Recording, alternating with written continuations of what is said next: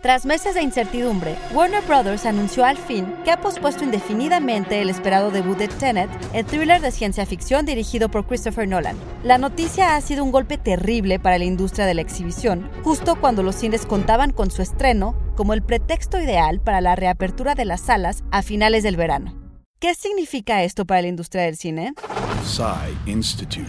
Masterpiece Your Life. De acuerdo con un artículo publicado por Variety, esta decisión complica los planes de Hollywood para revivir la industria. El estreno del filme, de 205 millones de dólares, estaba programado originalmente para el 17 de julio, pero ya se había retrasado un par de veces. Y es que Nolan insiste no solo en estrenarla en cines, sino como anuncio del regreso a las salas de cine. Nolan es un entusiasta del cine tradicional como una parte vital de nuestra vida social, que solo la sala de cine puede proporcionar, y quiere que Tenet sea la película que ayude a salvar esa experiencia. Y de acuerdo con el presidente de Warner, Toby Emmerich, el anuncio de una nueva fecha de estreno es inminente.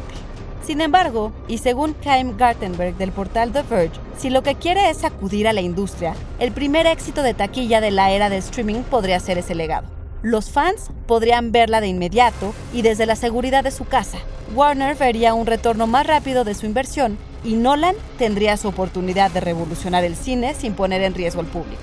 Otras películas que han pospuesto su estreno incluye la versión live action de Mulan y Avatar 2, tardía secuela del gran éxito de James Cameron, cuyo estreno estaba, al fin, programado para el 16 de diciembre. Guión Antonio Camarillo, con info de Variety y The Verge. La música de Tenet es de Ludwig Goranson. Y grabando desde casa, Ana Goyenechea. Nos escuchamos en la próxima cápsula SAE.